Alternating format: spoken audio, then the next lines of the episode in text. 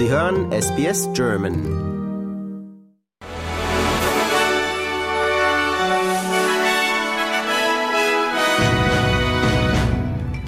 Sie hören den SBS German News Flash an diesem Dienstag, den 19. Dezember. Mein Name ist Benjamin Kantak.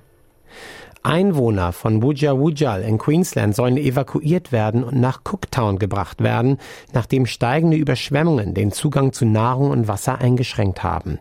Mit nur noch drei Tagen an Vorräten wurden die Evakuierungspläne der Stadt verschoben, nachdem starkes Regenwetter Hubschrauber daran hinderte, die Stadt zu evakuieren. Die Bewohnerinnen und Bewohner von New South Wales werden aufgefordert, Schutz zu suchen, da außer Kontrolle geratene Buschfeuer im Norden des Bundesstaats gefährliche Gewitter auslösen.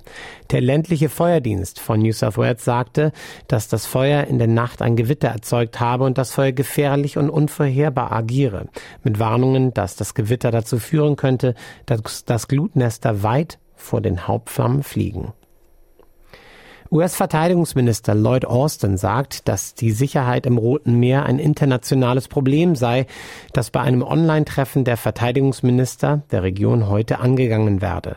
Ein US-Beamter sagt, dass ein Kriegsschiff der Vereinigten Staaten gestern auf einen Notruf eines Handelsschiffes reagierte, nachdem es im südlichen Roten Meer von mehreren Geschossen angegriffen wurde.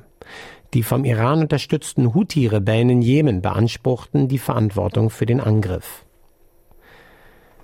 Die Regierung beabsichtigt, ihre Politik zur Beschaffung von Waren und Dienstleistungen von Ureinwohnern zu stärken, indem sie Unternehmen ins Visier nimmt, die Verträge für Unternehmen der First Nations ausnutzen würden.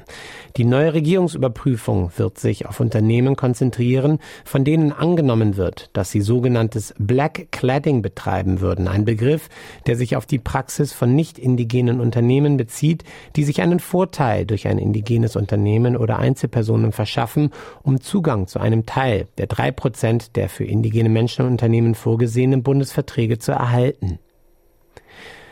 Der verurteilte Terrorist Abdul Nasser Brenbrika wird nach fast zwei Jahrzehnten hinter Gittern aus dem Gefängnis entlassen. Die Richterin am obersten Gerichtshof von Victoria, Elizabeth Hollingworth, entschied heute, Brenbrika unter enger Aufsicht und unter mehr als 30 strengen Bedingungen wieder in die Gemeinschaft zu entlassen. Der Tech-Riese Google arbeitet mit dem globalen erneuerbaren Energieanbieter OX2 zusammen, um neue Erzeugungskapazitäten im australischen Stromnetz zu schaffen.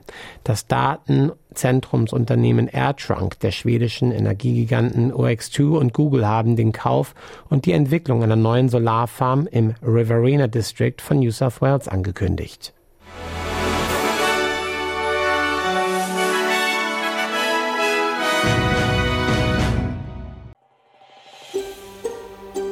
Lust auf weitere Interviews und Geschichten? Uns gibt's auf allen großen Podcast-Plattformen wie Apple, Google und Spotify.